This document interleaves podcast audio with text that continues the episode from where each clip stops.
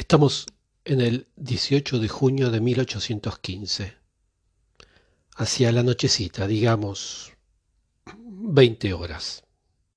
La noche cae en el campo de batalla, en Waterloo, y la visión es espantosa. Los cuatro batallones de la Guardia, que finalmente llegan a la planicie, son las únicas tropas eh, de infantería todavía en orden. Ingleses y prusianos encierran cada uno de estos cuadros en un círculo de metralla, de sables y de bayonetas. Cargas simultáneas hechas por la caballería y por la infantería contra estos cuadros los van rompiendo, aplastando, demoliendo. El segundo batallón del tercero de granaderos, que eh, se encuentra aislado en el extremo izquierdo con respecto a los otros batallones, sufre él solo las cargas de los húsares de Vivian, los teros de metralla de la batería de Garnier, de la Royal Horse Artillery y el fuego de la brigada del coronel W. Halkett. Diezmados y agotados, los 550 hombres del segundo batallón se baten en retirada y van muriendo uno a uno, hasta el último hombre. A unos 500 metros atrás, en medio de la llanura de Waterloo, hay dos cuadros, dos escuadras, al mando del general Petit. Estos hombres son la élite de la élite, o como dicen los ingleses, la crème de la crème. Ellos solos están resistiendo a las masas inglesas y prusianas que son cada vez más numerosas. Pero en esta carnicería inimaginable, los granaderos, estos dos, estas dos escuadras de granaderos repelen todas las cargas. Y quiero ser claro en esto, son dos batallones contra dos armadas, dos ejércitos tratando de acabar a dos escuadras de la Guardia Vieja.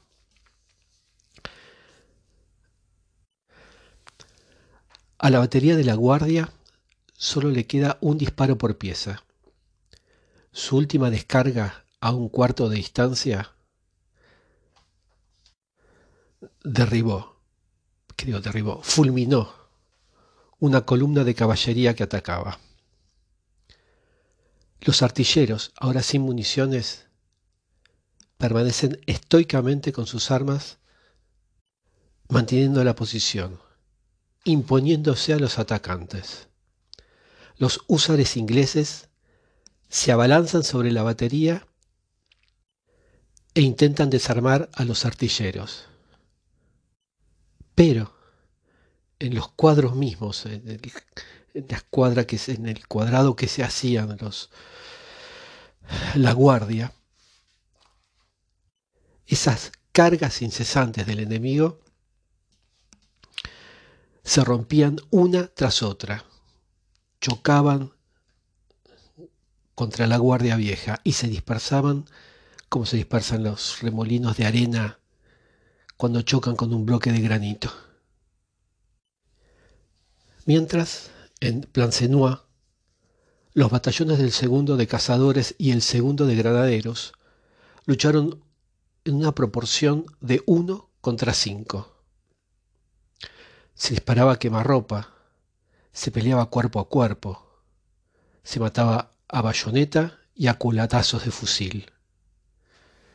El tambor mayor Stubert del segundo de granaderos, un gigante, estaba noqueando prusianos con la masa de su revólver. Esto hay que explicar que las armas de avancarga, cuando ya no tenían municiones, se las daba vuelta y se las agarraba, como explicaría, al revés y se las usaba como un martillo, como un arma. O sea, como un arma, era un arma, pero golpeaban como un martillo. Un batallón de la joven guardia fue exterminado totalmente en el cementerio que le había servido como, como refugio. Los prusianos revisaban casas por casas ahí en Placenois, una a una, y degollaban a quien encontraban. Así, habitación por habitación, en los áticos, en, en donde lo encuentren.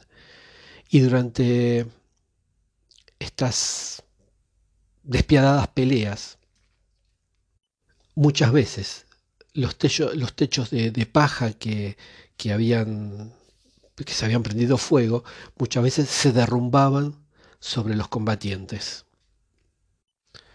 Al salir a la salida de esta aldea, lo que quedaba de estos batallones fueron cargados y conducidos a tambor batiente hacia la meseta.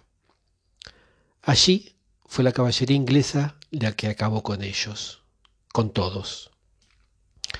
El general Pelet, que se encontraba en medio del enemigo, con un puñado de hombres, y con el portador del águila de los chasseurs de la vieja guardia, rodeado de un océano absoluto de enemigos, reunió a sus tropas y formó un cuadro en medio de la caballería inglesa y prusiana, y gritó, A mí, chasseur de la vieille garde, salvemos el águila o muramos junto a ella. Todos, digamos, toda la guardia que quedaba, escuchó ese grito y se reunieron allí en torno a su emblema. Enfrente, delante del batallón de granaderos, de cada uno de ellos se levantaban montículos sangrientos de cadáveres y de caballos sacrificados. Y allí intentaban, en vano, de frenar la marea roja de los ingleses y la de los prusianos y de forma increíble, absolutamente increíble, sobrenatural, aguantan bajo la lluvia de proyectiles. Los prusianos y los ingleses, incrédulos, empiezan a asustarse, porque del lado de la Guardia Vieja no fallan con los pocos tiros que les quedan. Frente a los ingleses frente a los prusianos, dicen los libros, estaban estos, esta formidable, este, este frente que era un verdadero muro de acero. De la otra parte, ya no se atrevía nadie a atacar, pese a que esa era la orden. Los sobrevivientes heridos y con los últimos alientos, siguen ahí, de pie, en medio de enemigos y